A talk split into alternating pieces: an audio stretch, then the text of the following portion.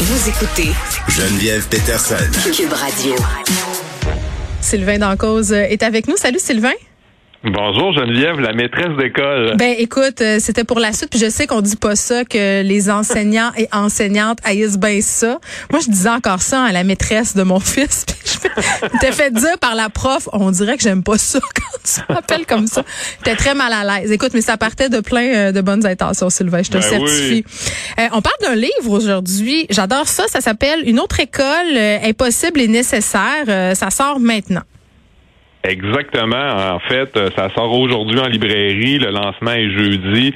Euh, lancement officiel. Euh, c'est le collectif Debout pour l'école, qui ça. est un collect- ouais, qui est un beau collectif, je trouve, un collectif citoyen de réflexion et d'intervention sur l'éducation. Hum. Euh, moi, ce que j'aime de ce collectif-là, c'est qu'il est, fondé sur des recherches, des rapports puis des aspirations de mouvements citoyens des dernières années. Là. Donc, c'est pas juste des je pense que. Là. Il y a aussi une base de recherche. Puis moi, c'est ça qui me qui me plaît dans ce dans ce collectif-là.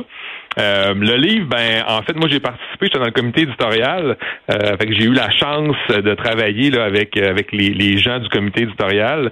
Euh, c'est un collectif d'auteurs, donc une centaine de spécialistes, là, soit universitaires ou des gens de terrain qui ont participé à l'élaboration des, Ouais. des chapitres. Euh, c'est ce qui est intéressant dans le sens où euh, il y a 24 ou 25 chapitres dans l'ouvrage. Chaque chapitre traite d'un sujet, euh, une dizaine de pages à peu près par par sujet. Puis on fait le tour un peu là des nouveaux défis que l'école québécoise. Bon, ben, euh, c'est ça, oui. euh, Sylvain, parce que tu sais la question que tout le monde se pose en t'écoutant, c'est le titre, c'est une autre école est possible et nécessaire. De quoi elle aurait l'air cette école-là? J'imagine euh, qu'elle serait multifacette, là, mais est-ce que tu peux nous donner quelques exemples euh, d'idées qui sont avancées dans cet ouvrage-là? Ben, en fait, oui, je peux t'en donner. Il reste que euh, c'est assez euh, diversifié dans le sens où la première partie va parler des nouveaux défis. Fait que là, on va parler d'école à trois vitesses. Oui, avoir des On va- profs et des directeurs, ça c'est déjà la base. Euh, c'est de gestion euh, des écoles, scolarisation des enfants, euh, intervention précoce. Euh, bon, la deuxième partie, elle, est surtout sur les visées, les contenus de la scolisa- de la scolarisation, excuse, au préscolaire, au primaire, au secondaire. On parle aussi de formation générale aux adultes, de formation professionnelle. Euh, là, on, on va parler, euh, bon, euh, du rôle de l'école dans le développement des compétences langagières, apprendre à penser, à agir, la place de la culture dans l'école. C'est assez diversifié, ce que je te dirais. Euh, ça informe, ça explique, puis surtout aussi, ça veut mobiliser en, en donnant des solutions. OK, c'est pas du pelletage de nuages juste là.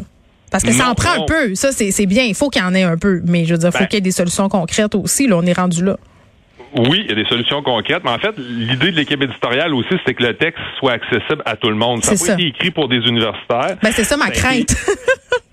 Ben, en tout cas, tu pourras m'en reparler si un jour tu as la chance de le lire. Ah, c'est sûr que je vais le lire. euh, euh, moi, ce que, ce que j'aime du livre, en fait, c'est que ça explique des situations, puis ça tente de trouver des solutions.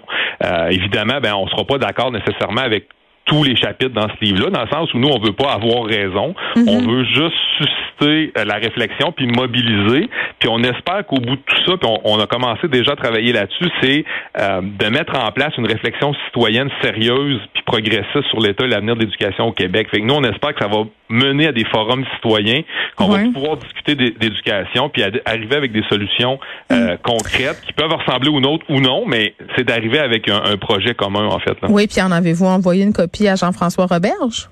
Non, ben je pense pas, parce qu'il faudrait que je m'en donne mes collègues. Ce serait peut-être une bonne chose parce que les gens qui peuvent amener euh, des changements en éducation, euh, ils sont au gouvernement. Donc, tu sais, ça serait peut-être pertinent qu'il y ait une coupe de copies qui se rendent. Hein? C'est une bonne idée, c'est une bonne idée. Je vais m'en charger personnellement. Mettez-moi en charge de vos relations de presse, vous allez voir, ça va aller bien. Excellent. J'en prends bonne note. Bon, euh, le titre Une autre école est possible et nécessaire, c'est aujourd'hui dans toutes les librairies. Puis pour ceux qui, tu sais, sont en manque de lancement, là, ça fait longtemps qu'on n'a pas eu des lancements dignes de ce nom. Ce jeudi à la librairie Gallimard, c'est sur la rue Saint-Laurent à Montréal. C'est un très très beau lieu. Plusieurs lancements de livres qui ont lieu là-bas. C'est toujours euh, très très plaisant. Euh, Sylvain, tu voulais faire un retour sur la CAC, les intentions de la CAC de revaloriser la profession d'enseignant. Euh, ça fait depuis 2018 que c'est dans les cartons. Là, on est en allée électorale. Est-ce que tu dirais qu'ils ont euh, rempli leurs promesses? On dirait que poser la question, c'est y répondre, mais en tout cas, je te laisse aller pareil. Ouais, il y avait un beau plan de valorisation qui avait été sorti en mai 2018, donc avant l'élection de la CAC là à l'automne 2018. Euh, je me suis amusé à relire tout ça, ce document-là, et de voir quelles, quelles étaient les, les, les, intentions euh, au niveau du plan de la valorisation. Euh, il y a une intention qui a été réalisée, c'est l'augmentation des salaires des enseignants. Juste une? Une sur ben, combien? Ben, une sur plusieurs, je te dirais, mais. je m'étouffe dans ma bouteille d'eau depuis tantôt, là. Oui, oui, OK. Ben, c'est quand même non négligeable l'augmentation des salaires. Euh, ensuite de ça, ben, plus ou moins réalisé, là, il y avait l'intention là, de, d'établir un programme de mentorat pour les cinq premières années là, pour favoriser l'insertion professionnelle des jeunes enseignants. Il y a des éléments de ça dans la dernière convention collective, mais c'est pas encore clair de quelle façon ça va se rendre sur le terrain. C'est trop nouveau. Euh, donc, ça, on verra à l'usure qu'est-ce que ça dit, ces, ces idées-là. Mais il y a quelques idées ont été mises en place dans la signature de la dernière convention. Euh, miser sur la formation continue. Ça, ça a été parachuté dans la loi 40, une obligation de formation continue. Donc, dans le fourre-tout de la loi 40 apparaît une section sur la formation continue, mais c'est un peu du grand n'importe quoi. Je te dirais, là, euh, on n'est pas encore sûr qu'on mise vraiment sur la formation continue. Euh, puis le reste, c'est un peu le néant. On va, bon, c'est sûr que la COVID a le dos large. Là. Euh, il y a eu deux ans de COVID, puis il y a probablement des dossiers qui ont été mis sur pause.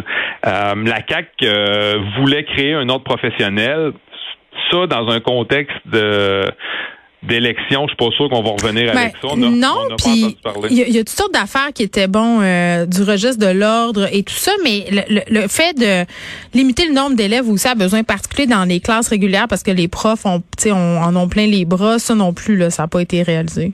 Ouais, il y avait une, une, promesse qui était de limiter le nombre d'élèves à besoins particuliers, comme tu dis, là, donc de diminuer le ratio des élèves HDAA. Pour les gens qui nous écoutent, c'est les élèves en situation de mm. handicap ou en difficulté d'adaptation ou d'apprentissage. Euh, ça, ça n'a pas été fait non plus. Puis mm. la surcharge se vit encore dans les classes ordinaires. Ça, il y a, eu, il y a pas eu d'avancée là-dessus. Ouais, puis tu sais, Sylvain, j'ai envie de te dire, je comprends que la question du salaire c'était fondamental, mais on le répétait assez souvent. Euh, c'est pas seulement le salaire qu'il faut revisiter, c'est toute la valorisation et ça passe par toutes sortes de choses comme ça. Donc, on espère euh, que ça va aller mieux dans l'avenir. Merci. Ça m'a fait plaisir.